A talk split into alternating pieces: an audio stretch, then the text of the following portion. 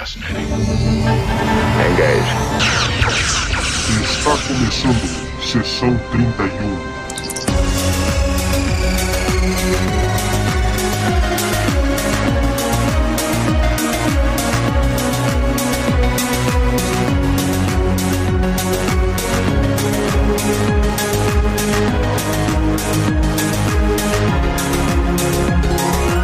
Olá pessoal, eu sou o Valdomiro e hoje nós vamos falar de Vez a Vez, vigésimo episódio da quarta temporada de Star Trek Voyager.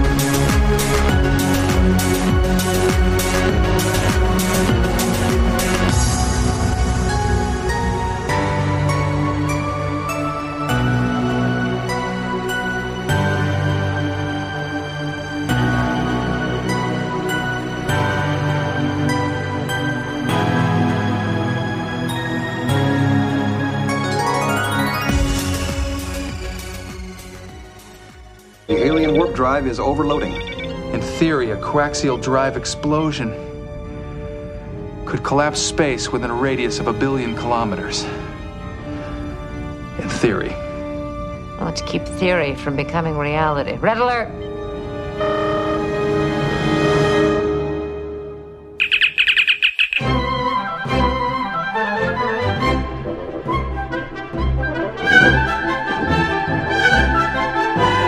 Olá pessoal, estamos começando mais um podcast e quem está aqui comigo é a Roberta Maná. Alô? Bom, Roberto, antes de começar o podcast de hoje, a sinopse e tudo mais, é, vamos comentar brevemente sobre o último Sessão 31 TV que foi lançado aí, que a gente lançou, né? Você comentando um pouco sobre o que? Fala aí pra galera. Então, sobre. a- primeiro sobre a tristeza de não termos uma série nova. Não, Não, mas brincadeiras sé- série parte. nova a gente parece que vai ter, né? Agora a questão É, é. mas por enquanto ainda não, né? Atrasadas até não poder mais. É. Mas em- eu fui, enfim, eu falei um pouquinho sobre o que, que eu espero da nova série e, e o que, que eu não espero. É, e resumindo aí pra galera, é coisa que eu concordo totalmente com a Roberta no vídeo, é que nós queremos mesmo é uma série pós-Nemesis, né? A continuação das histórias lá que a gente viu cronologicamente acontecendo, né? Ou seja, pós-Voyager. E aí, o que a gente tem aí pra hoje parece que é um soft reboot, né? Que tá acontecendo aí, parece, né? Muitos rumores aí, galera já tá. Muita gente meio desanimada, ou temerosa pelo menos, né? Eu mesmo perdi muito daquela empolgação que eu tava de uma nova série de Star Trek depois desses. Sei lá, depois que o Brian Fuller saiu, pra mim. é, meio que desandou assim, e daí esses rumores e o que o pessoal tá dizendo aí só me, sei lá, me desanima mais, assim, sabe? Sei lá. E é impressionante porque, assim, eu achava que era uma coisa meio, é, sei lá, meio concentrada esse desânimo, mas muitos comentários, muitas pessoas dizendo, pô, também tô, nem, nem tô mais tão empolgado com a série, para quer dizer, galera geral, assim. Eu tô naquela pegada meio desesperançoso com o Discover, né? Aquela empolgação inicial já tá se esvaindo, né? Devido a. a, rumar. Olha, é, tem as notícias, né, que não me animam muito. E os rumores e alguma- tá- muitas coisas aí que estão meio esquisitas, né? Tem o, o vídeo, né, que foi divulgado faz algumas semanas aí, que é. que, que são rumores pesados, né? Que, que se comenta lá, né? Que inclusive um dos caras que fala, né? Pelo menos tem um vídeo lá mostrando o cara do Collider, né? Que é um site muito grande de entretenimento nos Estados Unidos. E pelo que consta, esse cara, normalmente, quando tem rumores assim, ele conhece galera de dentro ali da indústria. Então parece que ele é um cara que acerta nos rumores, entende? Não é um cara qualquer aí, né? Então, isso aí foi o que deixou a galera ainda mais assim cabreira, né, com o que tá vindo, né? Porque tem coisas ali que, né, assim, que dizem em primeiro lugar que a saída do Fuller não foi uma coisa amigável, né? E que a direção que tá tomando lá, parece que assim, que o presidente da, da, da CBS, né, que tá com o lance à frente aí do All, All Access, né, aquele serviço de streaming da CBS, é um cara chamado Leslie Moon, Les Moonves. E esse cara, até onde todo mundo diz aí, ele não sabe nada de ficção científica. É um cara assim que, sabe, mal conhece a diferença. Nem sabe, pelo que o pessoal fala assim, nem sabe dizer a diferença entre Star Trek e Star Wars, assim. É, é, é assim que a galera se, se refere a ele na internet, pelo que eu ouço falar, entendeu? E ele que é o cara que parece que, segundo os rumores, né? Tipo, chegou pro, pro Fuller e falou: Ah, não, não tá legal isso nós vamos fazer do meu jeito aqui, entendeu? Aí o Fuller parece que, né, ficou, sei lá, descontente pra caramba e a saída, pelo que consta, tem a ver com isso também. Isso é dito lá nesse vídeo de rumores, entre outras coisas pesadas também, né? Eu vou deixar o link desse, desse vídeo aí, cara, pra galera dar uma olhada. E o mais interessante é que eu andei vendo nessas últimas semanas outros vídeos, cara. Tá começando a, sabe, pulular na internet, no YouTube, vídeos de galera meio descontente aí com com os rumos de Discovery, ou com as notícias, ou com os rumores, né? E aí, eis que esse Sessão 31 entrou nessa onda aí, né, Roberta? Meio que sem querer, né? Sem querer, pois é. esse Sessão 31 TV aí, né? Então é isso, é. né? Mais alguma... Você queria comentar alguma coisa sobre isso? Uh, putz, não, assim. não, é mais aquele. aquele... Não, que antes a gente estava antes de, de, gravar, a gente estava tava falando sobre, sobre aquela história do Império Klingon versus Reino, né, o reinado. Ah, enfim. é. Nossa, que uma das coisas que a gente viu também ultimamente é, é anunciado um novo. É, é, o Rei Klingon, né? Quer dizer, de repente não é mais o Império, virou monarquia, né? Quer dizer, é uma cara, isso aí também parece. É, a impressão que deixou pra gente é que tá tudo descuidado lá o negócio, né? Mas o curioso é que hoje mesmo, na data de gravação desse podcast, eu vi um artigo, acho que é do Track Movies, se eu não me engano, que parece que no Twitter alguém lá, não sei se é um escritor de Discovery, alguém dizendo que não é bem assim, né? né não, não é a questão de rei Klingon não, tá incorreta mesmo, não é isso não na série, entende? É, eu vi algum meia culpa, alguma coisa lá, entende sobre isso. É, tomara que seja verdade, porque de fato os, os atores eles muitas vezes eles não têm esse domínio né, é, da, das, das lingua, do, do, linguajar, do histórico, da parada toda. E aí daqui a pouco pro cara falar uma besteira dessas, é um pulo, né? É porque foi, o, foi, foi, o ator, não foi? Que falou isso? Eu acho que sim, acho que foi, se eu não me engano, foi o ator, sim. E, e eu tava até vendo um videozinho lá com, com galera da TNG, da DS9, é, entrevista e tal, num, num, desses programas de night show, essas coisas que tem lá nos Estados Unidos. E, e aí os caras dizendo que, em geral, eles têm uma super liberdade para mudar mudar as falas e, e, tal, mas em Star Trek eles não podem, eles têm que falar com os diretores, falar com o produtor, que é para saber se pode mudar a linguagem, a, ou, ou, a forma que se usa, porque daqui a pouco o cara, sei lá, tem que falar propulsor de dobra e fala, decide, sei lá, fala qualquer outra coisa. Ou um negócio desse, entendeu? Tipo assim, o cara não sabe muito bem se, ai, o que, que tem? Império, reinado, tudo dá no mesmo. Só que não dá. Então acho que talvez possa ser eu tentando encontrar um lado bom, mas enfim, acho que talvez pode ser só um erro de nomenclatura mesmo, do cara não conhecer. É, uma coisa que eu, que eu quero deixar registrado aqui no podcast é que às vezes a gente pode ficar parecendo como se fosse uns freak de cronologia, assim, e de terminologia tracker. E como se. Porque assim, é... a questão é lógico que a gente sabe que o que importa são as histórias, né? O que importa são, é, sei lá, a essência Star Trek da coisa. Isso é o que importa, né? Mesmo uhum. que Discovery faça seus furos lá, se a essência estiver ali, né? Isso já é muito melhor do que a gente tem tido nos últimos anos, né? Uhum. Mas a questão é que é legal que o universo seja coeso o máximo que ele puder ser. A gente sabe que na franquia Star Trek tem furo pra cacete. Inclusive Inclusive no podcast aqui a gente tira um sarro disso sempre, né, cara? A gente uhum. sabe disso, né? Mas é, quando você vê os roteiristas e o produtor principal lá, ou os produtores com cuidados, é, o carinho com os detalhes, isso é bacana pro fã. Você vê um universo uhum. sendo construído ou, é, ou sendo continuado de maneira coesa. É isso que a gente tá falando aqui que parece meio confuso até agora nesse, nessas notícias e rumores aí, né? E uhum. então, enfim, né, cara? A gente não sabe é, muito bem o que vai ser, mas de fato, assim, eu particularmente perdi muito da empolgação, sabe? Sabe? Sei lá, com o tempo depois das notícias, né? Porque o lance de ser noticiado como prequel já faz tempo que foi noticiado. O próprio Fuller falou isso aí, né? Uhum. Quando foi anunciado o Discovery, né? É mais ou menos ali naquela época lá, né? Então, assim, é, mas no final das contas, passando o tempo, saída do Fuller e, sabe, rumores negativos, a gente, sei lá, eu pensei muito sobre, meu, o que a gente quer mesmo? A gente sempre quis mesmo era um pós-Voyager, pós-Nemesis, né, cara? Uhum. Então, é, aí fica parecendo que tá cada vez mais, sei lá, caminhando... Distante do que a gente desejaria, né? Não, e pior, pelas últimas notícias e aqueles rumores, meu, aquela, aquele lance daquela foto lá, que seriam, né? Parece que é rumor ainda que seriam os Klingons novos, visual novo, né? Isso também não foi confirmado ainda direito, né? Mas a questão é que tá aparecendo, né, cara, que, que tá virando, é, sei lá, tá ficando com uma cara de soft reboot, que é a tendência dos últimos anos, né? Então. É. é... Até assim, essa questão do visual, ela não me incomoda tanto se forem pequenas mudanças, sabe? É, até quando, quando lançaram aquelas fotos, enfim, quando vazaram aquelas fotos, a gente, é, a gente via, assim, por exemplo, os andorianos, as mudanças mudanças dos Andorianos ao longo das séries. E não são coisas absurdas, sabe? São pequenas mudanças que mantêm o, o, o caráter do personagem, que mantêm é, é, a identidade daquela raça. Só que meio que dá uma, dá uma atualizada, né? Porque não dá também para ficar sempre é, restrito a um determinado, uma determinada tosquice visual que tinha na época. Dá para atualizar um pouco, mas eu acho assim, acho que a, a, mudança que a gente viu ali foi muito radical, assim, eu acho super desnecessário. É, a não ser que seja explicado que é uma variação dos Klingons que ninguém conhece durante aquele período. Sei lá, tudo bem, se algo for feito nesse sentido, nesse cuidado, né? Sei lá, se for bem feito, né, cara? É aquela, aquela história, né? Se, se tiver o certo cuidado, né? Nunca se sabe, né? Mas é que o conjunto das notícias e rumores e coisas negativas envolvidas é o que deixa a gente mais temeroso, né? Então é difícil, é difícil mesmo.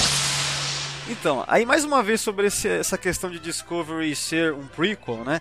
É que, cara, em, em, retrospecto a gente vê o que tá acontecendo com a franquia. Tudo bem que a gente, é, sei lá, Enterprise é uma série que é muito aceita, né? Tem gente que gosta, tem gente que não gosta, mas no geral ela se encaixa. Ela faz um esforço muito grande, sempre fez de se encaixar no cânone, apesar de coisas realmente que não se encaixam dentro, né? Tem coisas ali que, mas, é, no geral você vê que é uma série que ela é um prequel. Ela tenta ser prequel. Ela em nenhum momento ela quer ser soft reboot, entendeu? Já a Discovery tá parecendo que tá querendo reinventar a roda em umas coisas aí, né? Ah, voltando que eu ia falar é o seguinte, quer dizer, desde 2001 que estreou Enterprise, a gente tem o quê? São quase, são, é, olha isso, são anos nos quais Inter, é, é, Star Trek não tá caminhando para frente, contando histórias que, sabe, do futuro, né? A gente tá uhum. contando o passado, né? É, olha isso, são quase, daqui a pouco são quase 20 anos em que Star Trek não, não vai adiante, sabe? Século 25, sei lá, o negócio é isso, né, cara? Uhum. Eu acho que a nova geração, quando foi a primeira continuação na TV, deixou claro isso, ó, o negócio é ir para frente mesmo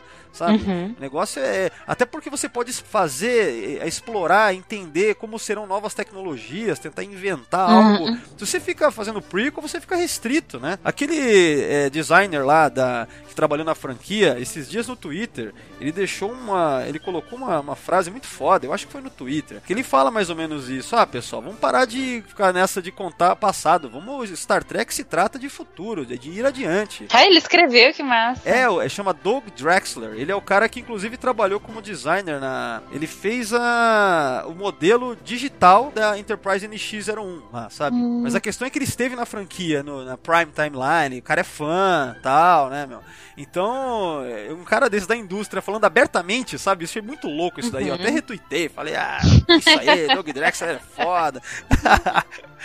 então é. É isso, né, cara? Eu sinto, sei lá, cara, é muito tempo já, desde Enterprise, desde 2001, cara, que a gente tá nessa de prequel, prequel, aí vem reboot no cinema, depois prequel. Porra, cara, de quando que a gente vai ter a continuação real que é ir pra frente, né, cara? Uh -uh. Quem joga Star Trek Online que tá que, que gosta daquela, sabe, que aceita que muita gente considera Star Trek Online cânone, né? Porque é, verdade, teve alguns comentários sobre isso no, no vídeo. É, no, no, vídeo nosso novo aí, né? Então, tipo, de fato, cara, você pega os plots do jogo, aquilo sim é uma continuação digna, né, em termos de plot. Tô quase querendo, querendo, querendo jogar, porque, tipo. É, se não for pra. Na... se não for pra jogar. Na TV só tem porque é, então, se não for para jogar, pelo menos ficar assistindo aqueles vídeos do jogo, tem tudo no YouTube, né? Da, da parte é. da história do jogo, né? Mas é isso, né? Que tem para hoje aí Discovery. Vamos ver. Tomara que estejamos enganados e que seja do sim, caralho também, né? Ninguém... Vamos ficar torcendo pra gente morder a língua. É, ninguém aqui tá torcendo pra ser ruim, imagina. Isso aqui a gente tá sempre esperançoso, mas é que, né, cara, é... tá tudo muito estranho, né? É, como eu falei, tem vários vídeos já no YouTube de fãs aí falando sobre os rumores e os medos e tudo mais. Mas é isso, né, Roberta? Vamos então agora partir para a leitura da sinopse? Sim. Então, vamos lá. Engage.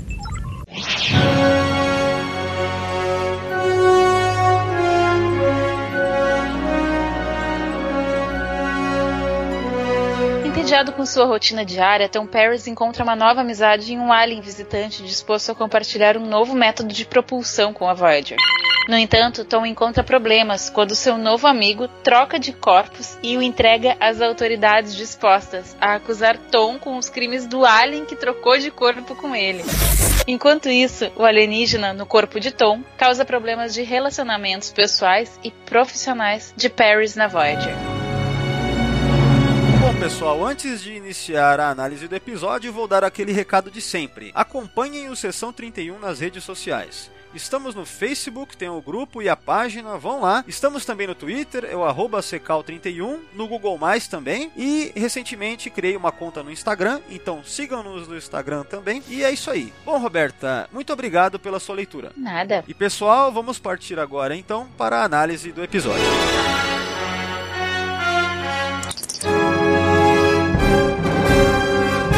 Roberta, episódio Vis a Vis, né? Quarta temporada. Esse é o vigésimo episódio da quarta temporada, né? É uma temporada muito boa, né, cara? O que, que você, de maneira geral, a, quarta temporada é uma das melhores da Voyager, né? Pois assim, eu, eu, não, eu não saberia comparar é, entre as temporadas, porque eu só assisti uma vez, né? é, de, direto, assim, enfim.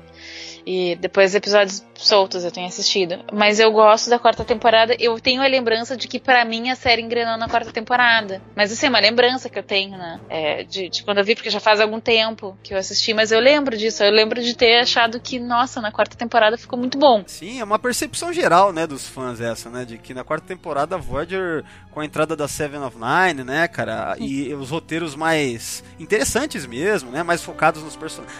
Tudo bem que a- é uma temporada meio que pertencente a Seven of Nine, né, cara, É, muitos roteiros privilegiam ela na história, né, e, e o Doutor Holográfico, sim, né, já, já vinha sendo privilegiado desde o começo, né, mas, cara, aí é que tá, são os melhores personagens, tem mais é que Sim. ser focados neles mesmo, né, cara, eu nu- nunca vi problema com isso, sabe, tudo bem que fica esquisito do nada uma personagem nova que entrou na série aí, é, de repente ah, fica muito focado nela, mas se melhorou, então tá É, ótimo. e até porque é aquela coisa assim, é, sei lá, entra a pessoa nova na turma, tipo assim, tu vai querer saber mais sobre, sabe? E, e, assim, pra mim os episódios em que os Borg aparecem, eles são muito. Eu já tava tô fazendo essa maratona de, é, de TNG e tava revendo alguns episódios que são que tem foco nos Borg e eles são uma raça muito muito incrível. E tipo assim, que eles são diferentes o suficiente pra nos colocar em um lugar diferente, saca? Tipo assim, pra te fazer repensar em um monte de coisa. Então acho que tem muito plot em função disso. E por isso eu entendo a Seven of Nine ter virado ter virado tema de tantos episódios. Não, de fato, é a questão dos Borgs na Voyager tem muita coisa boa, tem coisas questionáveis, mas no geral eu adoro, cara, o desenvolvimento ali. Ficou. Acho que também não tinha muito mais o que fazer com eles. Os Borgs, na verdade, são limitados, cara. Eles são tão poderosos que chega uma hora que, sabe, você não tem muito o que fazer com eles a não ser enfraquecê-los, né? A gente comenta isso naquele podcast que a gente fez o ano passado, que é o Sessão 31 Intercom.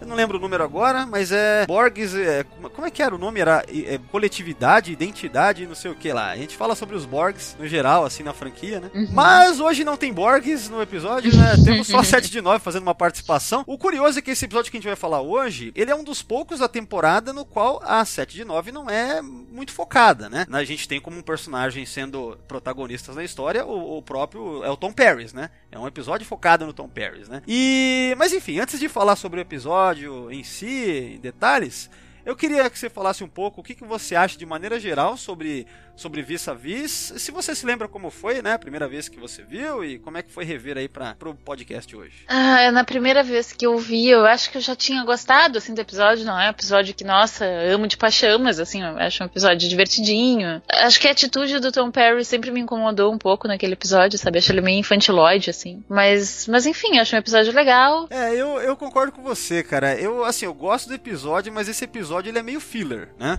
Ele é um episódio meio. Ele é um episódio mais ou menos, ele não é ótimo, ele é um episódio legal, né? Tipo, uma boa hora divertida ali de ficção científica no espaço. Vamos dizer que é isso, né? Isso. E, Mas assim, é, é esquisito porque não é algo natural do nada. assim, eu achei muito do nada. O Tom Perry está entediado, né? Com a vida dele. Sim. É, o cara tá com uma namorada bonita, né? Tá com uma vida arranjada ali, tá até feliz ali, tem seus hobbies, né? Tal, tudo mais. Por que que de repente o cara tá. virou tipo Barclay, né? Quer ficar só no holodeck lá, no caso, brincando de mecânico do século XX. E não tem nenhuma explicação, sabe? É exatamente isso que tu falaste. É totalmente do nada o negócio. Não tem explicação nem no começo, nem no fim do episódio.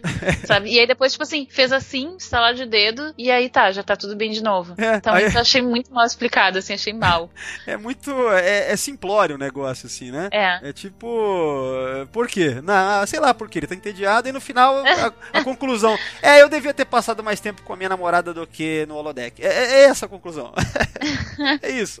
Que também é uma bobagem de conclusão, sabe? Porque, tipo assim, ah, tá, eu não posso ter meu tempo fazendo as coisas que eu gosto. Eu tenho que passar todo o meu tempo livre com a namorada, sabe? É quase isso, assim. Nossa, e. Então acho, acho tudo meio bobinho, assim. Não, e tem uma cena totalmente out of character lá, uma hora lá na, no, no mess hall, né? Quando é, a, a Belana ela só fala, então, mas conte-me, né? tal. Aí ele, ah, eu tenho que ficar contando tudo da minha vida é, que eu faço em todos os momentos. Não, ela como- perguntou se tinha alguma coisa de errado com ele. que, inclusive, o Chakotay já tinha perguntado pra ele.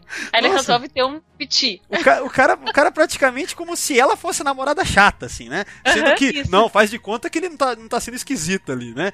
Se enfurnando no holodeck e não querendo contar detalhe pra ninguém. Sei lá, o cara tá. É, é estranho isso daí, né, cara? É. A Belana, ela tá. Normalmente você pensa, não, a Belana ela é a cabeça quente mesmo, ela deve estar errada. Não, cara, nessa parte ela não era. Ela realmente estava. Ela foi a razão ali naquela conversa, né? Nossa, cara. que- Mas é. Mas assim, tirando essas coisas, né? Como eu tinha dito, eu acho episódio simples, médio, né? Nada espetacular, também não é ruim, né? Tá ali, é episódio mais, né? Sei lá, meio fillerzinho assim, mas, mas vale. Eu, eu acho legal, ele é divertido, sabe? Tem Sim. coisa nele que eu gosto muito, assim. É, basicamente é isso. Eu, sei lá, a primeira vez que eu vi esse episódio faz tempo. Eu, eu até gostei mais da primeira vez, depois eu fui achando ma- é, mais fraco, né? Mas eu lembro que a primeira impressão foi muito boa, assim, eu gosto, né? E o Tom Paris dessa época, eu gosto, no geral, né? Eu só acho que nesse episódio aqui, por exemplo, focaram nesse problema meio Barclay dele que veio do nada, assim, sabe? É, é estranho. Mas no geral eu gosto do desenvolvimento do Tom, né? Do que ele era no, no começo da série, pro que ele vai ficando até o final. né? Acho bacana. Sim, eu também gosto. Só fiquei com uma dúvida agora, a gente falando. Eu lembrei do, do 30 dias, do episódio de 30 dias. Ah, O- sim. 30 Days. Aí ele já tinha passado de rank e ainda não tinha perdido, é isso? É, ele perde no 30 Days, né? No final, né? Isso, mas ele primeiro ele ganha, né? Antes ele era. Ele era tenente. é, Ele era primeiro. Ele, ele é tenente, né? Isso já. Tu lembras em qual temporada? Eu, se eu não me engano, é no final do Caretaker mesmo, sabe? Ah, é, tá. Do primeiro do piloto lá. Se eu não me engano, é lá mesmo que ele. O que, que você ia falar? Não, eu acho engraçado, porque o Tom Paris no primeiro episódio é promovido, tipo, mal começou o negócio, ele é promovido e o coitadinho do. Nossa, do... o ex-presidiário, né? É- Aham. Ex-presidiário, ex-assassino que matou um coleguinha lá da equipe dele, do, do, do esquadrão Não, do Red Squad, aquele. Não, mas peraí, ah, peraí. tá, eu sei, mas é ele. Não me venha com churumelas, porque Ah, é, é. ele que eu vi. Então é pior, né? Então vamos, vamos adicionar mais um crime aí. Quer dizer, ele primeiro matou o coleguinha. Não, e, e- aí, quer dizer, ele matou e ainda tentou esconder, certo? Esconder isso, mentiu a full no Mentiu. negócio. Aí depois disso, o cara muda de identidade. Olha o crime. Tipo, falsidade ideológica, certo? Aí é, vai fazer serviço pros Maqui, é preso. Olha, olha só. E o, e o Kim? O Kim sempre foi o, né, o... certinho. Cara, olha, olha qual é, qual é a mensagem que eles passam, que os produtores passam para as crianças que assistem isso. Caramba, sejam cara. mal, seja um bad boy que. Eu nunca tinha feito essa associação. Na verdade, ele. O Locarno lá, né, cara? É ele, só que ele mudou de identidade. né? Mas, ó, falando desse negócio aí de, de que os caras, né? A gente sabe, né? Aquela porra toda lá sobre não trocar. Aliás, sobre trocar a identidade do personagem pra não ter que pagar direito autoral. pagar Aquela, de geral, assim. mas assim, é, eu tava lendo que. Manja o Vorik, aquele vulcano Vorik, que é da engenharia, que trabalha Ah, com a Belana. é. Não, não lembro dele. Não, então, é que assim, tem um vulcano que, que, é, que é engenheiro, né, que tá na Voyager, que chama Vorik, né? Tem até um episódio Blood Fever que ele aparece bastante, onde ele tem o Ponfar, né? Ah, tá. Lembra? Uhum. Então, é, o Vorik, ele é o mesmo ator, é o mesmo, é um vulcano e é interpretado pelo mesmo ator que fez aquele vulcano do episódio Lower Decks da nova geração. Manja? Hum, O, o nome daquele, o, o nome daquele vulcano é Taurik, né? Parecido com Vorik, inclusive, né? Então, Ah, tá vendo? é o mesmo caso, né? A gente já comentou isso em algum lugar aí também. Que é o mesmo caso, né? Tipo, era o mesmo ator fazendo, né, um personagem que visualmente é igual, mas aí, obviamente, aquela questão pra evitar pagar direitos autorais, mudaram só o nome e pronto, é outro personagem. Aí eu tava vendo hoje, né, até que tem um jogo é, de Star Trek, eu não sei se é pra computador, sei lá, né? Deve ser, sei lá. É, tem um jogo que os caras estabelecem que o Vorik e o Taurik são irmãos gêmeos. Olha aí. Ai, que bonitinho. Boa explicação. Mas ó, eu espero que em algum lugar digam que o- essa teoria que o Locarno trocou de identidade, cara. Olha aí, ó, filho da Achei puta. bem legal. Gostei desse plot Muito bom. pra desenvolver. Olha aí, cadê o pessoal que faz fanfilme? É, Estão cara. fazendo. Faz um negócio desse aí, cara. Imagina que louco uma história dessa. Vamos então agora partir para uma análise mais detalhada do episódio.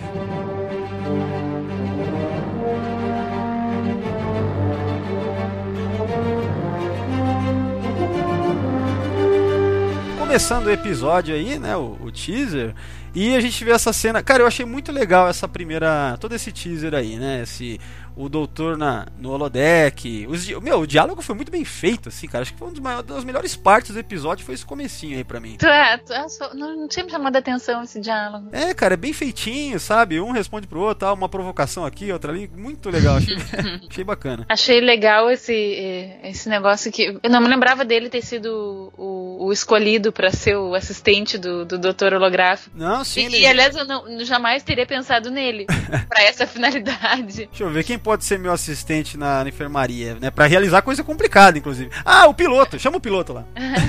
Highly illogical. Mas o, ele faz tempo, né? Mas aí ele vai até o final da série, né? Eu lembro que até o final ele é o assistente médico do, do doutor. Mas né? é engraçado isso, porque tu pensa assim, ó. É, tudo bem, a, a- a tripulação não é enorme. né, A tripulação da Voyager não é enorme.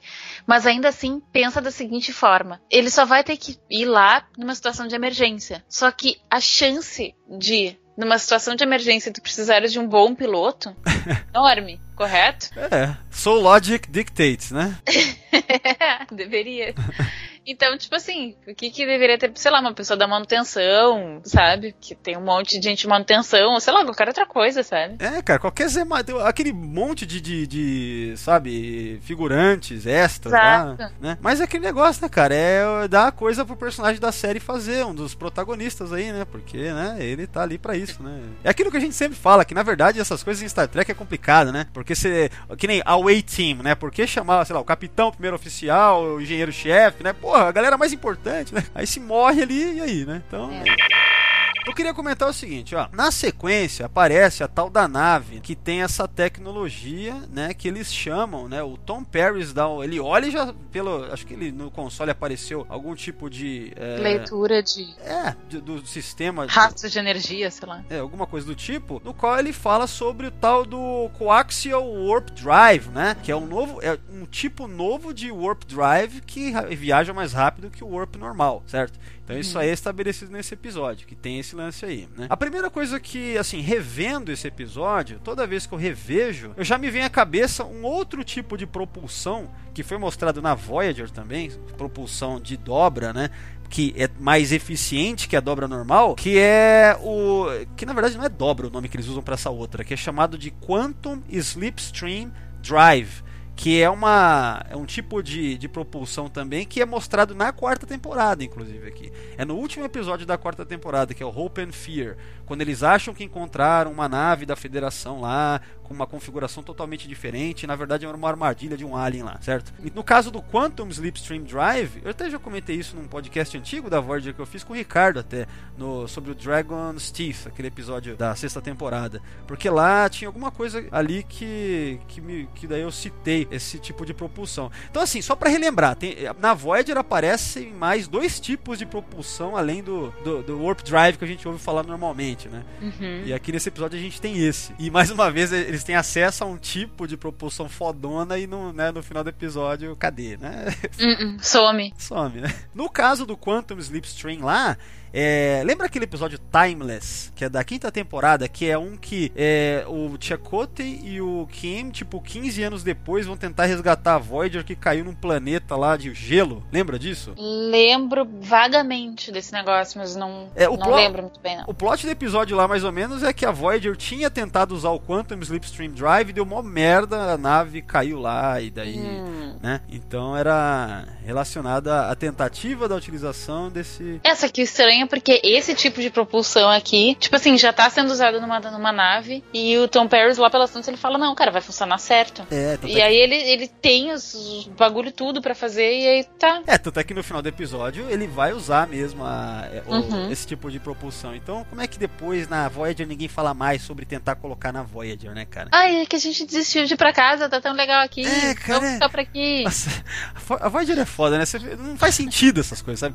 Pô, tem, tem que esquecer, né? Nossa. Mas que eu ia comentar também, outra coisa também de. de, é, sabe, tipo, analisando essas é, tecnologias e tal, e que foram faladas na série e na franquia, é que é o seguinte, o Tom aqui, ele fala, quando ele olha lá pra tela, ah, o tipo, o, o coaxial, né, a, a dobra espacial coaxial, ela causa dobras no espaço. Ele não fala algo assim, tipo, dobras, fo, é fold space, né? Ele fala isso, né? Tipo, Não lembro. ele, ele fala algo do tipo, dá uma olhada aí, que ele fala que folds space, alguma coisa assim. Bem quando ele enxerga a nave, é isso? É, é três minutos, exa- exatamente três minutos.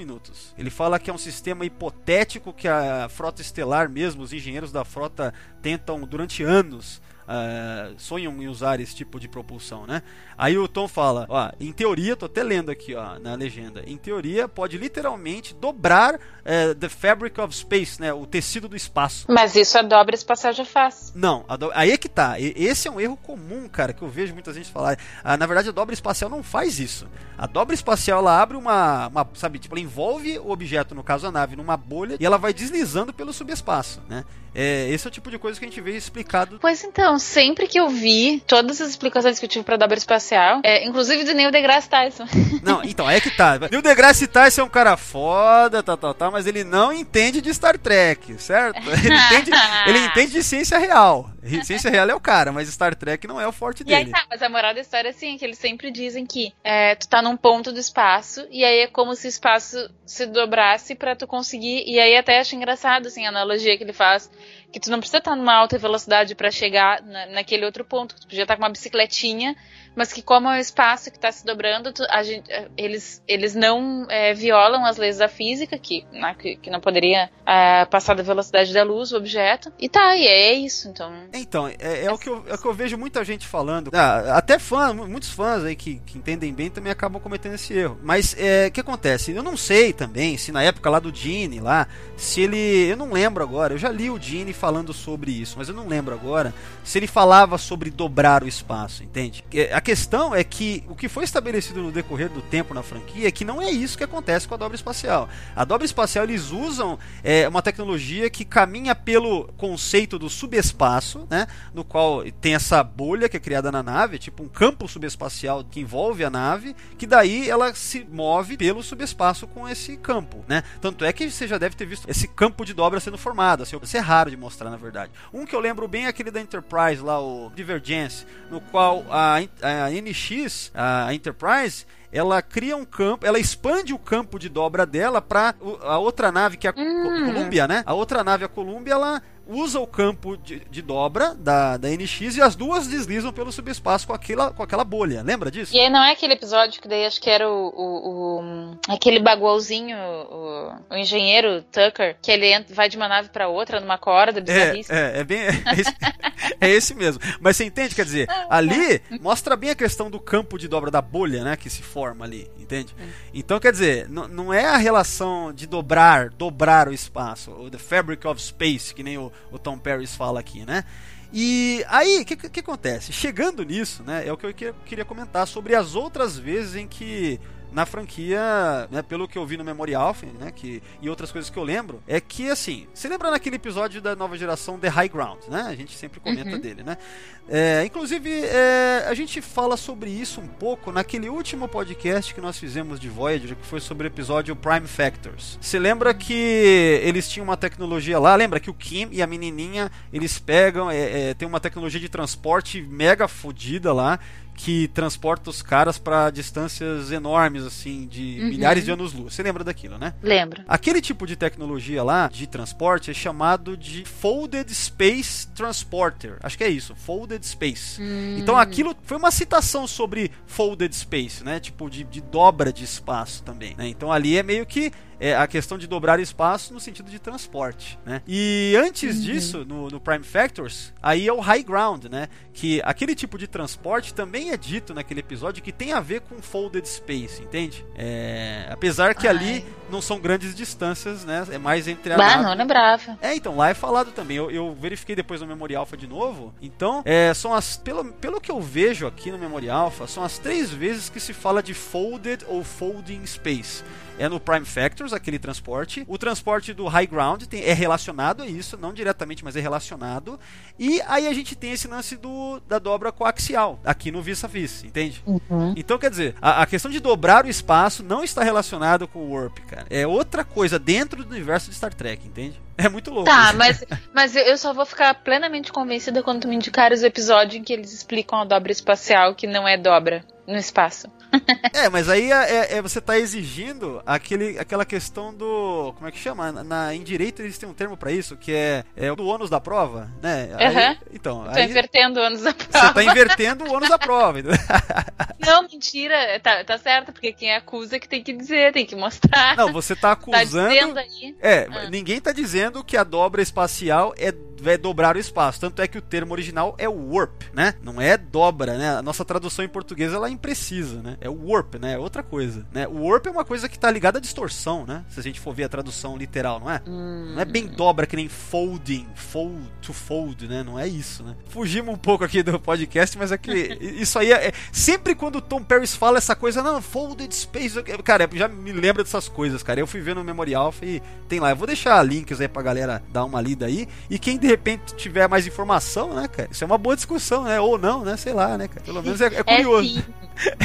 É boa. É curioso, é curioso. Tá, mas é, mas é que na verdade, tipo assim, o que, que- não é porque outras tecnologias também se utilizam de dobra espacial é que o Warp Drive não é necessariamente dobra, pode ser também. Só que pra eles talvez já seja uma coisa tão banal, tão básica, que nem vão ficar falando sobre isso e repetindo, ah, é, não, porque o nosso também é dobra. Tipo, É, eu não sei, eu não sei, porque eu- se você pegar bem mesmo o- esse termo warp, ele não é realmente dobra, né? Warp é outra coisa, né, cara? É como se. É que a questão do subespaço complica as coisas, né? Foi uma desculpa pra ter comunicação instantânea e esse tipo de velocidade incrível, né? Que você passa por cima da relatividade do Einstein. Então, porque você criou um subterfúgio pra isso, né? Então você vê, é diferente mesmo. É uma coisa inventada, louca mesmo, né? Olha só. Tá, então é, o verbo é isso. If something warps or is warped, it becomes damaged by bending or curving. É, quem, quem usa o Photoshop tá ligado, né? Que a ferramenta de warp você distorce, por exemplo, né?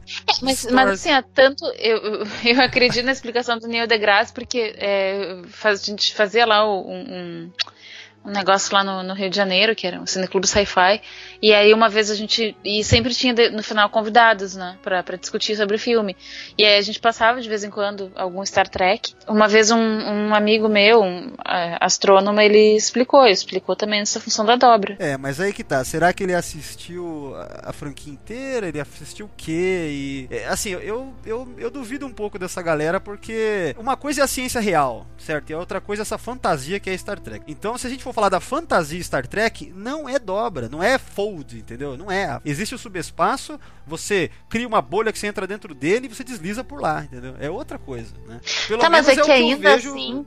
Mas é que ainda assim ele pode ser transportado pelo subespaço, mas trazendo um- o ponto A ao ponto do o ponto A e o ponto B mais perto um do outro. É, mas então, o que Mas acontece pode ser via é porque assim, a, a gente pensa o seguinte, sei lá, quando eu vejo um episódio que nem esse aqui, o cara fala abertamente, ah, essa, esse coaxial é diferente, ele dobra o espaço. Ou seja, a dobra espacial não faz isso, é o que ele quer dizer, não é? A dobra espacial faz outra coisa que não é isso, entendeu? É o que fica estabelecido num episódio que nem esse aqui, entendeu? É, quer dizer, agora, se na prática, e aí a gente entra na questão tipo Neil deGrasse, se na prática é a mesma coisa, aí é uma questão da ciência real, né? Que, que faria muito mais sentido, talvez, né? Um pouco que nem você falou, ponto A, ponto B mais rápido, é tipo dobrar, né? A gente pode entender assim. Mas nessa fantasia chamada Star Trek, cara, eles deix- deixam bem claro. Uma coisa é Warp Drive, outra coisa é Folding Space, né? É Não, que- tens razão. Agora eu tô vendo aqui o, o, um, o diálogo e é exatamente isso que ele fala. É. Que, que dobra o espaço e viaja instantaneamente de um ponto ao outro. E que é o sonho da frota estelar e tal. É, de então. fato, tens toda a razão. Eles tentam diferenciar isso pra caramba, né? Até porque isso é um pretexto pra falar isso aqui viaja mais rápido que dobra, né? Isso aqui, na velocidade que a gente alcançaria com dobra 10, não vou virar lagarto de novo. Vamos dizer que o Tom tá dizendo isso. Você, você sabe que é louco uma coisa, Roberta? Fugindo totalmente do tópico aqui, mas o, eu tava reassistindo muito TOS, né, no final do ano passado, e. Cara, a quantidade de vezes na TOS em que eles vão além da dobra 10 são algumas vezes, cara. Não é uma vez ou duas, não. Sim, sim, exatamente. Tem até uns aliens que levam eles pra, pra outra, ou perto de outra galáxia, sei lá o que. É, E aí é o- eles estão lá, acho que vão pra dobra 14, se eu não me engano. É um negócio muito absurdo. Cara, é, é absurdíssimo. E tem outros episódios que também eles ultrapassam, assim, sabe, 10, 11. do- meu, aí você E é na maior tranquilidade, né? Não, O- não, o- tran- não, não tranquilidade. Os- Os caras ficam É, tensos. Os caras ficam Não, tensos. mas eu me lembro que teve um episódio que ele disse assim, ah, Colo, vai, vamos em dobra 11. E aí tá. tipo, Cara, beleza. E aí, tipo, assistindo, né? é, reassistindo esses episódios, eu fiquei pensando, caramba, olha aí, não, não- ninguém virou uma salamandrinha aí do lado ali. Eu fiquei olhando, será que na versão remastered, né? De repente os caras colocaram.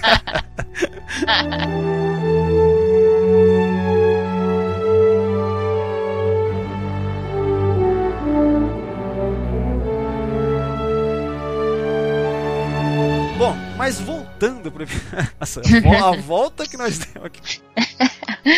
Ah, típico sessão 31, né? Bom, The line must be drawn here. Bom, começa o primeiro ato, né? O Tom Paris aí, caracterizado como um mecânico com graxa na. Aliás, ele tá com graxa na cara, né? Aham. Ele saiu do holodeck e a graxa ficou, hein? É mesmo. Bom, mas o Picard saía do holodeck e saía com batom, né? Que nem a gente já falou daqueles. No, no mesmo? episódio de Viagem no Tempo. Não, no, no episódio de, do The Big Goodbye, da- no holodeck. Isso, isso mesmo, é. é. Ah, olha só, hein, cara. Mas você sabe que esse negócio da graxa na cara do Tom eu notei agora. Nunca tinha parado pra pensar nisso. Caramba, cara. Ah, a gente tem que parar de gravar podcast, cara. Só vai decepcionando, né? A gente vai contando os defeitos da. Nossa. It's a fake. Então, aí eles vão trazer a nave pra dentro aí, né? Aí tem esse cara, esse alien e tal, né? Bom, é, tem aquele diálogo na sequência, depois que eles recepcionam, que eles recepcionam o cara, que tá o Chakotay e o Tom, né? O Chakotay meio que dando uma reprimenda no Tom, que ele não apareceu no horário, né? E aí você já vê mesmo que o, que o Perry está meio esquisito, né? Ele tá... é aquilo que a gente comentou no início, né? Insatisfeito, infeliz, né? Ou seja, ele teve um ataque de Wesley já com superpoderes, né? Tá, é, aquela É coisa, porque né? não é. Eu tô, eu tô brincando com isso porque não é comum a gente ver membros da tripulação brabos ou sendo grosseiros uns com os, outros. É super raro isso. É um negócio que tanto que chama muito atenção, sabe? Que é completamente diferente do mundo real, né? É, Tipo assim, então. Eu, eu, eu, eu assistindo de novo pra gravar esse episódio, a primeira coisa que me veio à mente foi que é o mais próximo que algum outro personagem da franquia, talvez, né? Tentando lembrar aqui, o mais próximo que alguém chegou do Barclay, sabe? Porque isso aqui tá tipo Barclay, né? O cara querendo ficar preso no holodeck lá, é, problemas de socialização até, né? Então o Barclay, ele não tinha nem namorada, agora o Tom tem namorada, tem uma É, vida. eu já fico pensando mais numa, numa função assim, da pessoa, eh, sei lá, meio que tá no limite e resolver ter piti por qualquer coisa, sabe? Aí eu consigo lembrar do, do Worf, que tem umas, Ah, é, uns momentos dele. O Wes, que também volta pra nave, fica lá todo grosseiro com todo mundo tendo piti. Sim, é, lembra isso. Mas são umas coisas que são super, super raras, né? Tu vê, em geral as pessoas são polidas e tudo. e- Então, eu acharia legal, cara, se. se tipo assim, a, questão do cara tá sentindo assim, essa, coisa, essa insatisfação, né? Mesmo com uma vida aparentemente é, bem sucedida, ou, ou, ou pelo menos bem melhor do que tava antes, né? Eu acho que ficaria legal isso se tivesse o Tom falando pra alguém, nossa. Como que pode? Tá tudo legal, mas ao mesmo tempo eu sinto um vazio. Sei lá, esse tipo de coisa é comum as pessoas sentirem na vida, assim, né? Concordo. Então, se tivesse isso, pelo menos, sabe? Ele percebendo o absurdo que é, vamos dizer assim. Ah, por que, que eu tô me sentindo assim? Sendo que tá Uhum. tudo legal, tenho uma namorada bacana, tenho amigos. Se tivesse isso, acho que ficaria mais natural, né? Uh-uh. Porque do jeito Também que tá acho. aí, é, do jeito que tá aí é tipo do nada, né? Sei lá. É, acordou de TPM e resolveu, resolveu ser estúpido com as pessoas. É, mas aí o Tchakote fala, ah, então você vai lá ajudar o cara lá, que é isso que você quer fazer mesmo, né? E no final das contas ele é o melhor cara pra fazer isso, né? Então tem sentido, né? Ele vai Uhum. lá. Aí eles fazem a, meio que a amizade, né? Começam a conversar e tal. E no, nessa parte que eles já estão na nave do cara, a gente já vê que o cara se transforma naquela, naquela mulher, né? Uhum. É esquisito, né? O que que tá acontecendo? Tá? Aí vem, cara, o próxima, a próxima cena é aquela cena no mess hall lá na. na- como é que se fala? Na, na- refeitório, né? É refeitório, né? Uhum. No qual, cara, coitada da Belana nessa cena, cara. É ridícula a cena. Ai, Tipo, cara. o que tá acontecendo contigo? Tu tá com algum problema? Oi? Mas hein? Can I have some time to myself? Can I do what I want without having to report every detail of it to you? Tom, you can do whatever you want. I just wanted to know if there was something wrong. E ela bem paciente, cara. Bem paciente. Se fosse. Até justificaria ela falar, porra, Tom, que que é isso, cara? Mas não, ela mesmo assim. É te fuder, filho da puta. Mesmo assim, ela tá levando numa boa. O cara tá sendo Não, completamente. e é engraçado porque nessa cena ele chega, tipo, acusando ela que ela já começou a comer sem ele. Só que ele sabe que tá, tá atrasado, sabe? Então, assim, ele chega tentando botar a culpa nela. Olha só. E aí depois tem todo esse piti, é sério, muito, É verdade. É aquele. Como é, que, retardado. como é que chama isso daí? É tipo um joguinho psicológico. Tem um, tem um nome pra isso aí que eu tô ligado. Quando a pessoa tenta transferir a culpa pra outra pra se livrar e ter- deixar a outra culpada. É um negócio feio aí. Não sei o nome, mas é isso aí. Mas que é feio, é. Tá de parabéns aí, Tom Ferris. Olha aí. ó. Agora o Nilix é, é o sem noção mesmo, né? Ele tá vendo que negócio. Nossa, cara. Eu, eu acho que não é que o Nilix é sem noção. É, ele, é, ele é curioso e quer saber o que, que eles estão falando, eu acho. Eu acho- É, quer tentar ajudar, essa coisa, assim. Só que ele não é a Gaina. Nossa, a long way pra Gaia, né? Caramba. Nossa, cara. Não, mas é porque, tipo assim, a Gaina, né, ela escuta o negócio e aí, pô, vai lá e conversa com as pessoas, sabe? Porque, porque ela tem. Ela tem isso nela, sabe? Mas o Nilix não, o Nilix não. Esse é um bom argumento pros detratores da Voyager, né? Tipo assim, na nova geração no bar a gente tinha a Gaina, a Voyager tem o Nilix. Tipo, sério, é porque é muito ridícula essa cena, porque depois ele fica com uma cara de trouxa, sabe? O Nilix fica com uma cara de trouxa. E aí tu fica pensando assim, tá, então agora ele vai sentar com ele, e agora que já escutou toda a situação, vai tentar argumentar com ele, cara, tu não acha que tu pegou pesado? Não. ele só olha pra ele com uma cara de trouxa, tu quer alguma coisa? Não. Ah, então tá. Não, bizarro, cara. O, o Tom Paris, ele tá tão estranho nesse, nesse episódio e tal que é como se já tivessem trocado de corpo com ele, cara. Não, não tá ele, né? Não tá meio. É verdade. É, próxima cena, o Steph, né? É, O nome do cara é Steph. Pelo menos o nome da pessoa que ele roubou o corpo, né? Aí ele tá tendo uns piripaques ali, né, cara? Dá a entender que ele tem que trocar de corpo logo, né? Sei lá. Porque não... Isso, porque ele tem 13 horas, 3 horas e 13 minutos pra trocar de corpo, pra reversão do DNA. Não, não, não fica claro quanto tempo ele pode ficar num corpo errado, né? Ou de quanto em quanto tempo ele tem que trocar de corpo. Meu, não tem como você querer enganar a 7 de 9, cara. Esquece. Ainda mais quando... É, ele passou, passou o, o iPad dele ali na frente pra suprir o código. É, é legal que ele tem que passar assim, fazendo um movimento, né? Não é Uhum. tipo que nem um Bluetooth, assim, uma parada. É, um negócio tipo cartão magnético. É, isso aí, ó, esse episódio passou em 98, né? É, você vê que se fosse hoje em dia não faria isso. Não seria tipo passar assim, né? Sim. São coisas curiosas que a gente É percebe. só enviar o negócio. Agora, essa cena pra mim, assim, ó, não cai, não, não acredito nesse negócio pelo seguinte motivo. Tipo assim, ela vai lá, pega o cara na caixinha, acessando informação que ele não tinha autorização pra acessar. Ela não foi ver que informação ele acessou, tipo, se ele acessou a informação que ele disse que ia acessar. Não perguntou pro Tom Paris se de fato tinha acontecido aquele diálogo e não relatou pra Janeway. Então, assim, sério, isso daí eu achei muito errado. É, outra coisa também, ad- adicionando a isso que você falou, é que. Não, se bem que depois ela vai lá mexer no console. Ela vai lá, né? Vai, mas eh, se ela tivesse mexido pra ver qual informação ele tinha acessado, ela teria visto que não tinha nada a ver, porque eles tinham falado que precisava das especificações, sei lá, do que, de Tecnobubble qualquer. E aí ele, e ele acessou os arquivos do Tom Paris. Eu achei meio nada a ver assim quando quando ela vai tocar no, no combat dela, talvez pra chamar segurança, alguma coisa, e aí ele fala: "Não, não, não precisa não", e ela para o movimento, Uhum. sabe? Na- Também. nada a ver, meu. Como assim, né? É. Forçadinhas que dá mesmo pra história andar, né? Porque assim, ó, vamos lá, mesmo. Não teria parado a história, tá? Mesmo que ela tivesse chamado a segurança, daí a segurança ia chegar lá e ela dizer, não, tá tudo bem. Mesmo que ela tivesse visto que informações ele estava acessando, ainda assim eles podiam utilizar o tempo do resto do episódio, das coisas que vão acontecer, pra começar uma investigação. É. Aí depois ia entrar o Tom Paris com um DNA esquisitão, aí ia adicionar mais uma camada pra eles chegarem à conclusão de que não era o Tom Paris. Aliás, Roberto, isso que você falou agora, eu não tinha pensado nisso. Daria espaço pro Tuvok fazer alguma coisa, porque ele não fez porra nenhuma nesse episódio, praticamente, né? É verdade. E ele, como chefe de segurança, ficou falho mesmo, né? Se ele tivesse, Uhum. tivesse tido esse subplotzinho da investigação, seria ia ser cabível, ia dar uma coisa pra ele fazer, ia ficar melhor. Verdade, né? Uhum. E a 7 de 9 não ia ficar parecendo uma. Realmente ficou parecendo que ela. Que ela foi super relapsa. É, relapsa, né? Foi relapsa, parece. Na verdade, hein? Putz, não tinha pensado nisso. Próxima cena, eles estão na, na nave dele, né? Aí o Tom. Essa vai ser a cena em que ele vai, eles vão trocar, né? De corpos mesmo, né? Que o cara vai chegar nele. E é bizarro porque assim, ele vai, o Tom vai indo pra trás, ele tá com medo, né? E aí ele deixa pra, pra apertar no combat dele, tipo, depois que já não tem mais tempo. Depois que já era, sabe? You're the first humans I've met.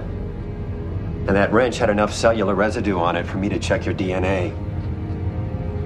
I have good news. We're compatible.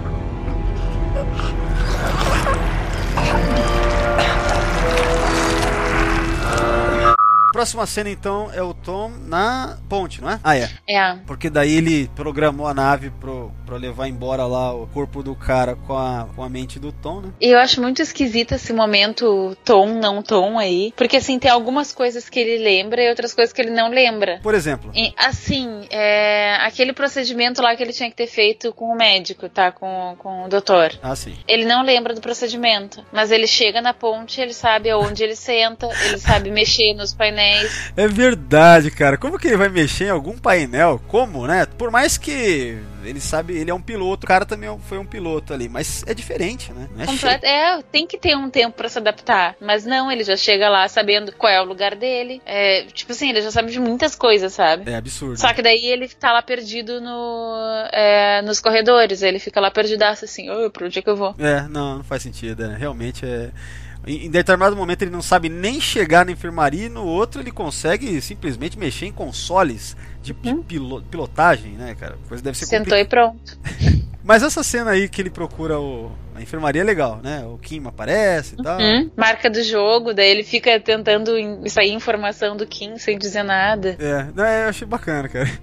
Isso ficou legal. E tipo assim, lógico, ele tá meio esquisito, assim, né? Mas o nada que o Kim fosse reparar, talvez. Aí. Uhum. Eu não achei forçado, não. E eu gostei que ele se escondeu a full da Sete também nessa cena. Bem fez ele, inclusive. Ah, é, né? Aquela cena depois das sete que entra nos aposentos dele, eu acho ótima também, né? Que a gente vai comentar depois aí. Que ele tá bebendo, né? Enchendo a cara. Ah, sim, sim, sim. É.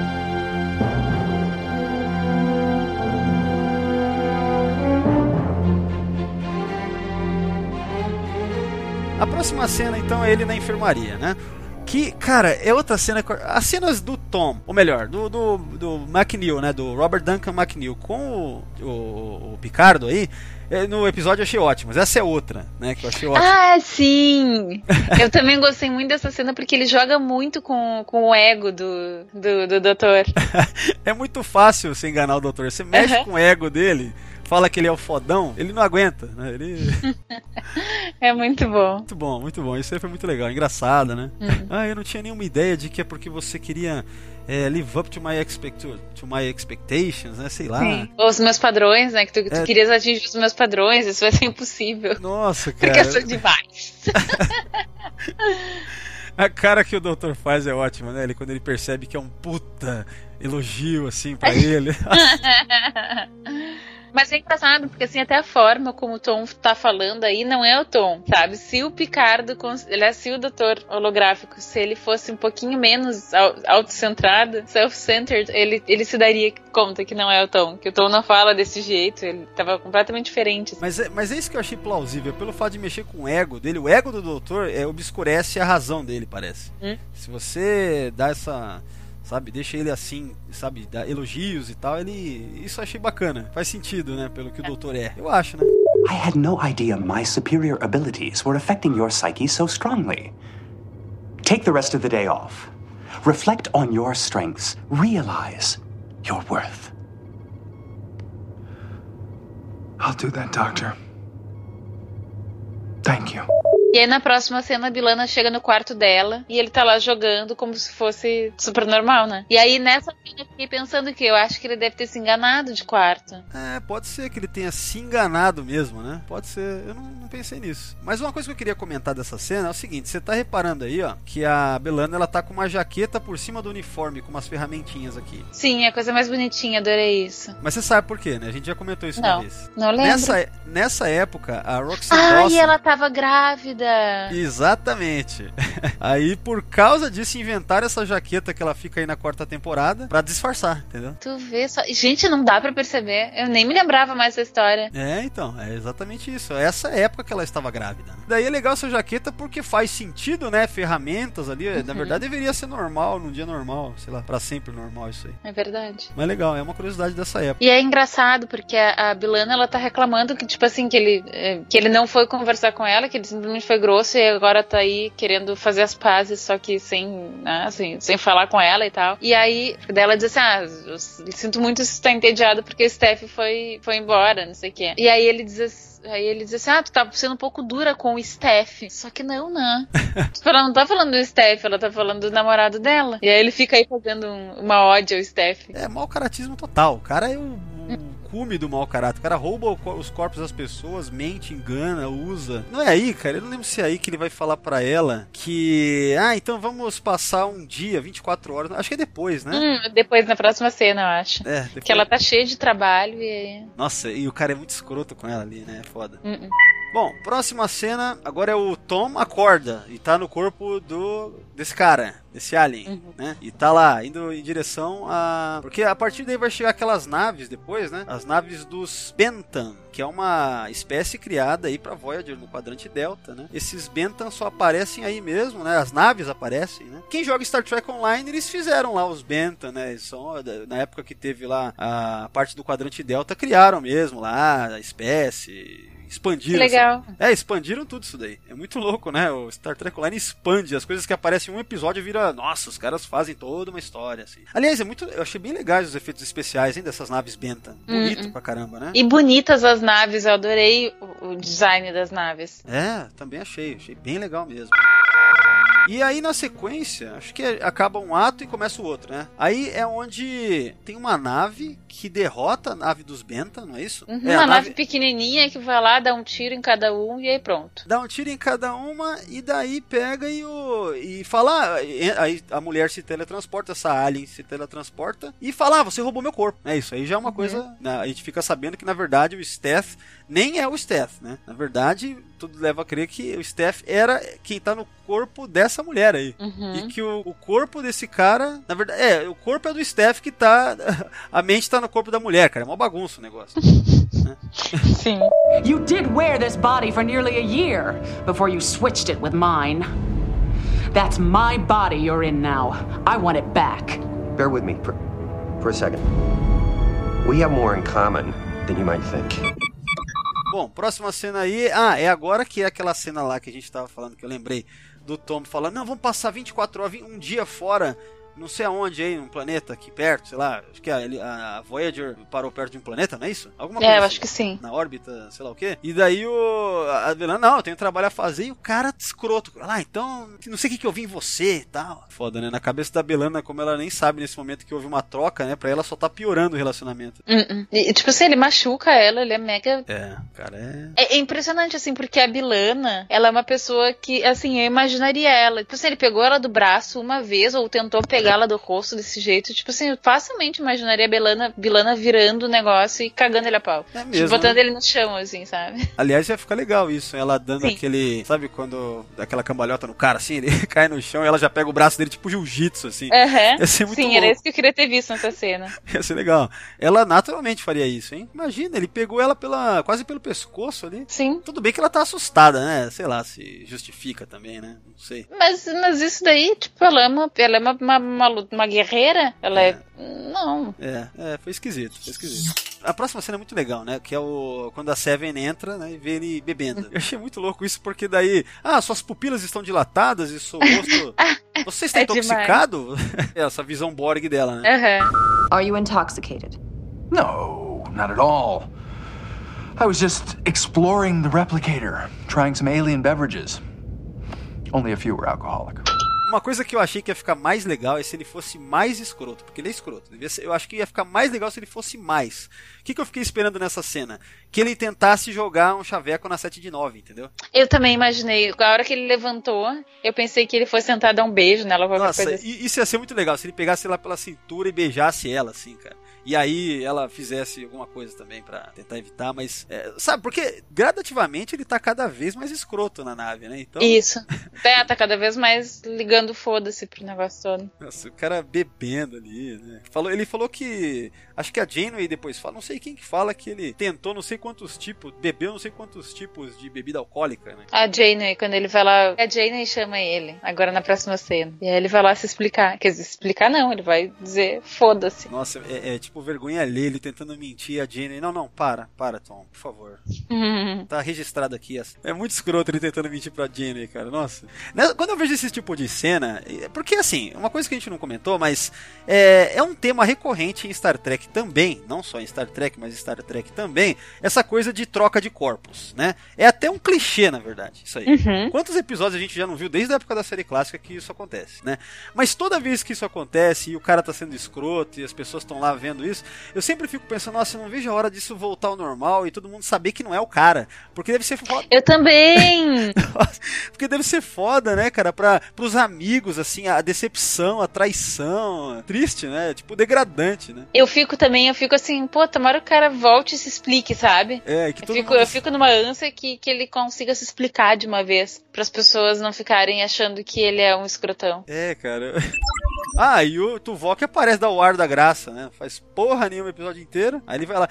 Que é a cena em que o, o, o Tom tá enforcando a capitã. Eu achei meio esquisito isso daí. Achei esquisito? Por quê? Porque, veja bem, o, o Tom, nesse momento, ele não é mais o Tom, certo? Uhum. Ele, ele é a Janeway. Porque houve a, vai, houve a troca. Tá vendo a troca? Sim. Né? Então, como que ele tá enforcando a Janeway e a gente não tá vendo mudança nos rostos? Tipo assim, não tá alterando. É, tá tendo a, a, a, troca, que nem teve lá naquela cena que teve a troca. Tá, mas é só porque não mostrou a troca, porque a gente, nesse momento, quando ela sai da sala, a gente ainda tá pensando que ela é a Janeway. E aí a gente só vai se ligar que houve a troca quando a Janeway já tá na. Mas não é muitos segundos que, que rola do, do, do corpo do a Tom? A gente não tem como saber quanto tempo demorou. É foda, a cara. A gente tem como saber a hora que a Janeway tocou no, no badge dela pra chamar ajuda. Que daí era o momento que já tinha acontecido. Só que quanto tempo eles ficaram lá conversando? Não, Dois ou três minutos. Outra coisa, quando a Janeway fala que, que o Tuvok recebe, né? A Jenny fala, ah, venha para os meus aposentos, não sei o que, alguma coisa assim, né? É, a gente não vê nenhum desespero na voz da Jenny, como deveria ter, eu acho, na hora. Eu achei meio esquisito isso, entendeu? Sim, mas claro, foi ela que chamou e ela já tinha, ele já tinha trocado o corpo. Mas não trocou, porque se, se eu, o Tuvok abre a porta, a porta se abre e o Tom tá enforcando a Jane, na verdade é a Jane no corpo do Tom enforcando o, o cara no corpo. Calma aí, calma aí, ai, me perdi. Ó, volta pra cena em que eles estão. Tá tendo enforcamento ali, certo? Quem tá enforcando, na verdade, é a Janeway no corpo do Tom, entende? Esse eu quero dizer. E a Janeway que tá lá sendo enforcada é o cara, na verdade. Como que ele tá controlando isso? Você entendeu a, a parada? Porque a gente vai ser revelado. Depois vai ser revelado. É, mas também tem outra coisa. Eu acho que quando assim que o cara acorda e teve o corpo o, corpo hum, tomado, ele ficou, por exemplo, o Tom desmaiou. Uhum. O Tom que tava no corpo do Steph desmaiou. Então talvez ele já tivesse meio que grog aí, tipo, não, não tô entendendo.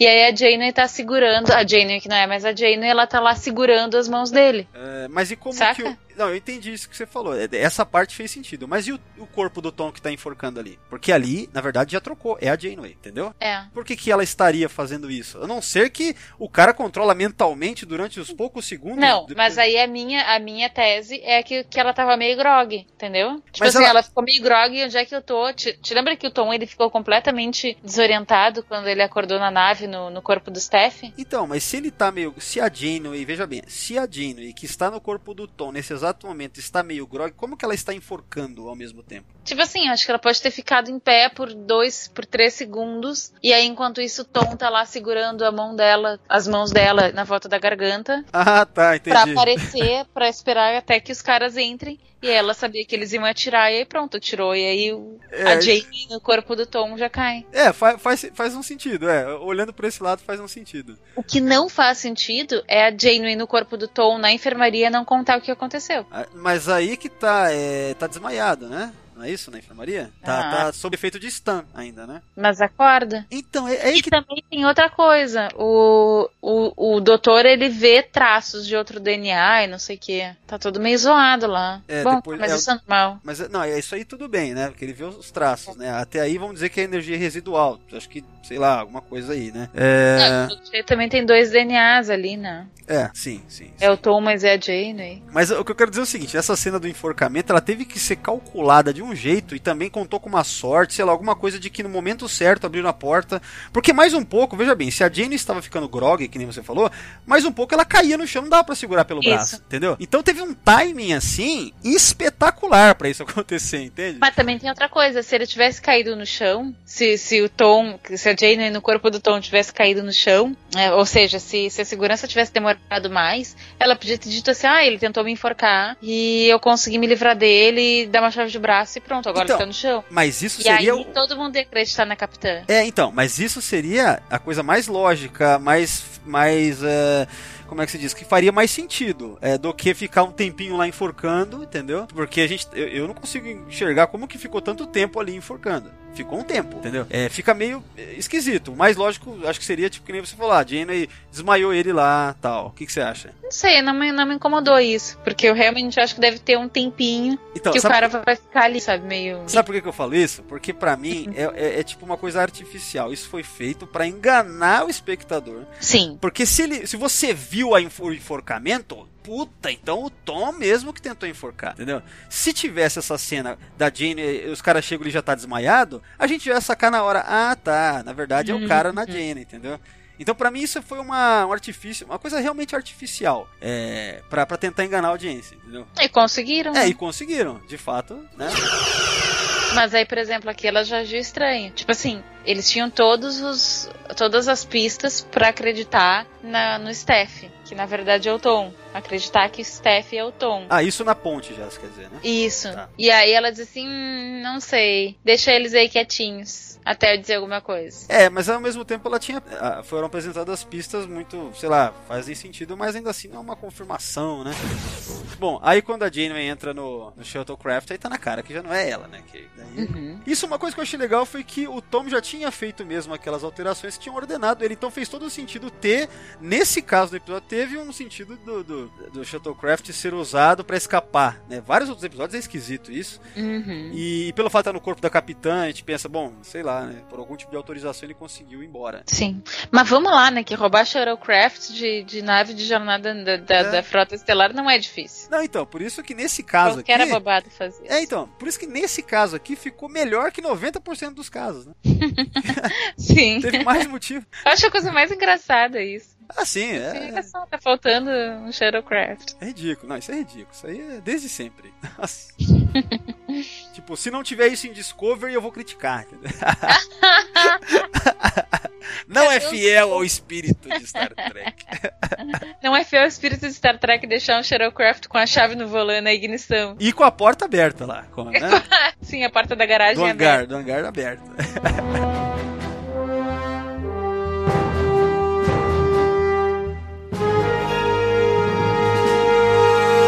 Aí é muito louco, né? Porque é a Janeway, é, que na verdade é o corpo da Janeway dominado pelo Alien, que estava no Steph, né? Roubando o Shadowcraft, indo embora, atirando nos caras e tal. Eu acho muito louco quando, ele- quando, quando esse Alien no corpo da Janeway fala pra irritar o Tom. Nossa, é, manda um beijo pra Belana, não sei o que, né? Alguma coisa assim, né? tipo, pra deixar o cara ciumento puto, assim. Caralho, o cara teve que comer mulher, porra! se esse Steph tivesse sido ainda mais escroto, eu acho que o episódio ia ser mais legal. Tipo, se ele tivesse dormido com a Belana, alguma coisa assim. Tivesse chavecado a 7 de 9. Podia ter ido mais além esse negócio. É que daí eu acho que ele, tipo assim, o disfarce ia ser descoberto muito rápido, né? É, na, Será re- que não? na real é, né? Na real é também, é verdade. Não, se bem que não, dormir com a Belana é uma coisa que. Não, isso não é, é, não seria isso. E aí eu acho engraçado porque na perseguição, tipo assim, o cara tá entrando nesse nessa nessas folds coaxial aí. Aí ele ele diz assim: estamos perdendo ele. E aí eles começam a conversar assim: tá, então tá, calma que eu vou fazer um negócio com o carburador. Aí a mulher olha: oi, carburador? Então, o carburador é um negócio, não sei o que, que a gente que eu instalei, que ajudei a instalar na nave dele. E agora, se a gente conseguir desativar o carburador, então a gente vai conseguir desativar. Ah, então tá, legal, faz isso. Não, Só mas- que ele já tinha começado a entrar na dobra coaxial, no bagulho coaxial, quando eles começaram essa conversa. Essa é mais uma daquelas conversas infinitas que não fazem sentido, sabe? Não, mas ah, o foda é que isso é uma tendência, acho que principalmente na Voyager, sei lá, tem que explicar tudo, né? Os caras adoram explicar, né? Technobabble, pra, né? aí enche de Technobabble, né? Uhum. Nem, nem precisava, de fato, na verdade, né? Não precisava, mas se quisesse muito explicar, tipo assim, estamos perdendo ele. Calma, pá. É. O que, que tu fizesse? Ah, eu fiz isso, isso, aquilo. Faria mais sentido, sabe? É, é, ter a explicação depois do que ter na- no momento em que tá acontecendo. Ficou. É, no momento que, que o cara tá entrando. É como se ele estivesse entrando em dobra, e aí tu diz assim: Não, calma aí que ele tá entrando em dobra, mas agora pra gente desativar, a gente vai ter que acertar as nicels e não sei o que mais, e bibibi. É, não. Ah, então tá, vou fazer isso então. Aí vai lá e atira. Mas é isso, daí o cara foi devidamente capturado, levado pelas autoridades Não foi isso? Ou não, eles estão levando até lá? Não lembro agora. Agora- Ah, é, ele vai levá-la de volta. Ah, tá certo. O Steth, agora no seu corpo certo, que é o corpo desse cara, né? Que é pra desde o começo do episódio, ele vai levar é, para as autoridades. É isso aí. Até porque uma coisa que eu achei legal no final da história é que eles falam meio que. Ele fala, né, o Steth, a gente não sabe quantos aliens, sabe, que já foi trocado de corpo. De repente esse corpo aqui nem é o corpo dele, deve ser de outro também. Então vamos retornar esse corpo aí. Eu quero... O cara se dedicou, é legal que o Steth vai se dedicar e ir atrás desse negócio. Uhum. Tem uma história, meu. Aí, ó, mais uma ideia aí que a gente tava falando sobre fanfilme, né? Mais uma ideia. Ah, é mesmo. As investigações do Steph pra, cham- pra achar todos os corpos roubados. Porra, daria um filme de ação foda esse daí, viu? Hum. Perseguição, ação, cara, ia ser muito louco. We have no idea how long she or he has been switching identities. It may take a while. But I will do whatever I can to find everyone you violated. Bom, aí o final da história, né? Nós temos a, a conclusão, né? Eu deveria ter ficado com a minha namorada ao invés de ficar no holodeck. É a lição do dia. É ridículo, é ridículo. Ai, caramba, que. O legal mesmo é se na verdade terminasse assim, ó. A Belana mostrasse que ela tem um hobby lá, mó esquisito, sei lá, qualquer coisa. Ó, você vem. Você quer que eu venha aqui com você? Então você vai fazer isso aqui comigo também. Uhum. Isso ia ser muito louco. Isso, e legal se fosse uma coisa meio agressiva, Klingon, uma coisa bizarra, assim, sei lá. entendeu? Tipo que nem aqueles pen sticks lá do Worf, lembra disso? Pain sticks. Ah, aquele que eles passam quando faz uma, um é- aniversário. É uma cerimônia lá de algum ritual louco Que Klingon. fizeram lá na TNG, né? É, isso, isso. no holodeck pra ele. É, Ah. exato, sabe? Se, se fosse uma- terminar, tipo, é, medidas iguais, assim, ia ser mais legal do que simplesmente botar a mulher do carro, pedir desculpa e já era, foda-se. E dizer que agora ela vai participar com ele. Tipo, É, do- do quem é meu- que diz que ela quer ficar arrumando o carro? É, nossa, ficou bobo, né, cara? Isso daí é verdade, né? Tipo, ah, o meu mundinho, né, tal, de mecânico, ela vai ser obrigada a aceitar o bagulho, né? Que legal. Não, e mais, assim, ó, é, é como se, tipo assim, como se, olha só, eles não fossem adultos suficientes pra cada um ter o seu hobby, É. sabe? E beleza, vou seguir aqui no meu, tu, que tu curte? Ah, curte, então tá, então vamos fazer também. Ah, não, não tô muito afim, vou lá fazer as coisas que eu gosto. E pronto, sabe? É, na real, hein, Roberto, esse episódio, na real, ele envelheceu meio mal, né, cara, se for ver bem, né?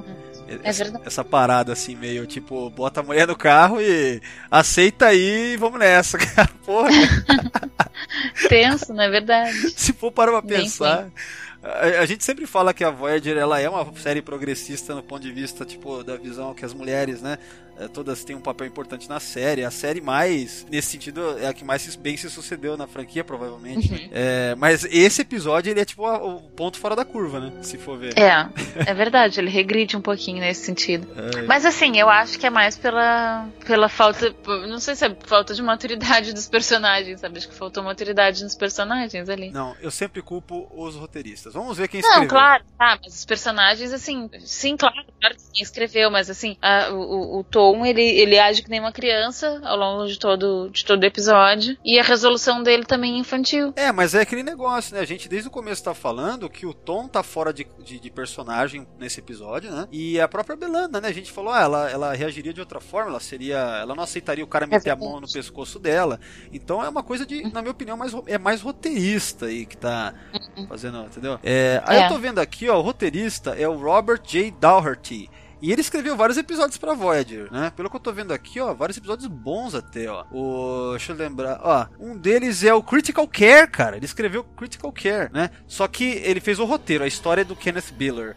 Um que ele escreveu história e roteiro é o Inside Man, que é um ótimo episódio, lembra do Inside Man? Não, não lembro. Inside Man é um daqueles que aparece o Barclay até, Ai, que legal! na sétima temporada Já até. gosto, então. O roteiro, ele escreveu. é, ele escreveu o roteiro e a história junto com o Michael Sussman daquele episódio Repentance, que a gente já fez podcast. Uhum. Né? Enfim, ele escreveu bons episódios. Não, não só bons episódios, tem episódio meio ruim também. Tipo, tô vendo aqui o é, Tsunkatse. Não é, não é- não é ruim, ruim, mas é mais ou menos. É meio... Não lembro dele. Mas resumindo, quer dizer, é um cara que tem uma experiência. Se bem que, olha só, pelo que eu tô vendo aqui no Memorial Alpha, esse é o primeiro episódio que ele escreve pra Voyager. É o primeiro. Então ele pode não estar muito familiarizado com os personagens, essa é a tua. Eu acho que é bem isso. E pelo que eu tô É. vendo, ó, ele nunca escreveu nada antes para esse primeiro trabalho pra Star Trek. Hum. Foi mesmo esse episódio aqui, entendeu? Tá explicado. Então, né, acho que isso explica sim muita coisa. Hum.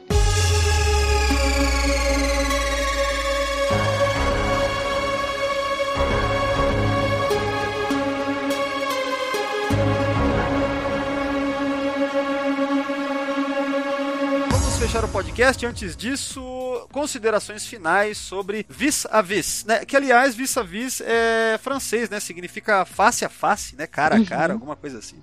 Que, aliás, não, não faz muito sentido esse nome pra mim, no final das contas. Sei lá, só cara a cara. Quem cara a cara? É, o, Ah, é, pra trocar de cara, pra trocar de rosto. Aliás, o, o- eu tava vendo o Memorial, eles fazem, não sei quem aí, não lembro agora, que o cara lembra, tinha um filme de 97, acho que é de 97, chamado Face Off, né, que é um filme... Ai, é um do. do ai, gente. Tá, fala. É, é aquele com o Nicolas Cage e o John Travolta. Isso, tá, tá. Lembra? É um filme de ação divertidíssimo, assim, que os caras, é, é, eles cortam ah, os rostos e um vira o outro, assim, a vida do outro. Um vive a vida do outro, né? É, é um filme muito legal, cara. Eu lembro que eu assisti na época, achava foda, a ação, um filme muito foda, assim, de ação, né? Que daí, é, especula-se que esse episódio tem influência, de alguma forma, desse filme, porque é da mesma época, mais ou menos, né? Uhum. Mas é isso. É, aliás, deu vontade de ver esse filme, cara. Bom, e aí, Roberto, considerações finais sobre Vis a Vis? Então, é aquela velha história, né? Depois que a gente faz podcast, a gente fica. é, tá. Tem alguns episódios que se sustentam muito bem, mas esse não muito. Esse- Eu acho, acho que eu já achava ele fraquinho, agora eu tô achando um pouquinho mais. É, esse aqui realmente deu uma piorada depois dessa nossa conversa aqui, cara. A gente tem que parar com essa história de podcast. Eu tô falando, cara, vamos parar com isso, cara. Vamos, vamos voltar ao que era antes, era sentar, assistir Star Trek no sofá. Acabou o episódio? Ótimo, depois viu um negócio memorial, mas acabou, de boa. Vai Não, e aí, e aí ainda achar que, tipo assim, quando tem alguma incongruência, eu ficava pensando que o problema era comigo, que eu que É. não tinha entendido. Bem mais legal. Não, e daí você nem pensa muito e vai ver outra coisa, vai ver um episódio de outra coisa, outro filme, aí já era, aí fica na sua memória emocional, foi bom aquilo lá, né? Agora não, os caras sentam, ficam gravando uma hora e meia de conversa, óbvio, né? Já era, estragou tudo. Bah, eu sou a rainha de... Não, mas o pior de tudo é que eu fico, eu fico remoendo, sabe, os episódios. Aí eu fico assim, tá, mas calma aí, se o Orphan fez isso aqui, como é que aconteceu tal coisa lá? E aí eu fico parada assim, mas não, não pode, gente. Não faz sentido. Eu não posso fazer isso. Ai, caramba. É triste, é triste.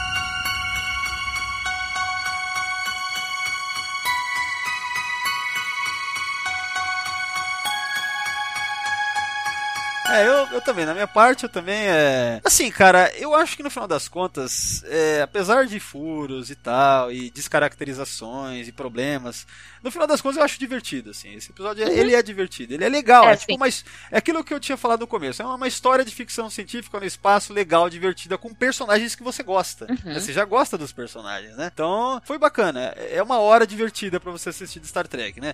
É, nem de longe é o melhor que Star Trek tem a oferecer, mas é, eu acho um episódio sólido no quesito entretenimento, assim, né? Uhum, concordo.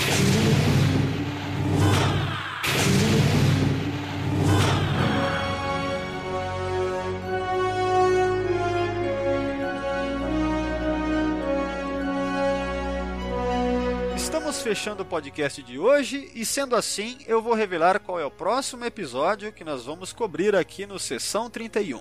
O próximo Sessão 31 será sobre Operation Annihilate, da série clássica. Bom, Roberta, muito obrigado pela sua participação, foi muito legal e até a próxima. Muito obrigada pelo convite, foi super divertido e live long and prosper. Eu agradeço a todos que estão ouvindo e come on!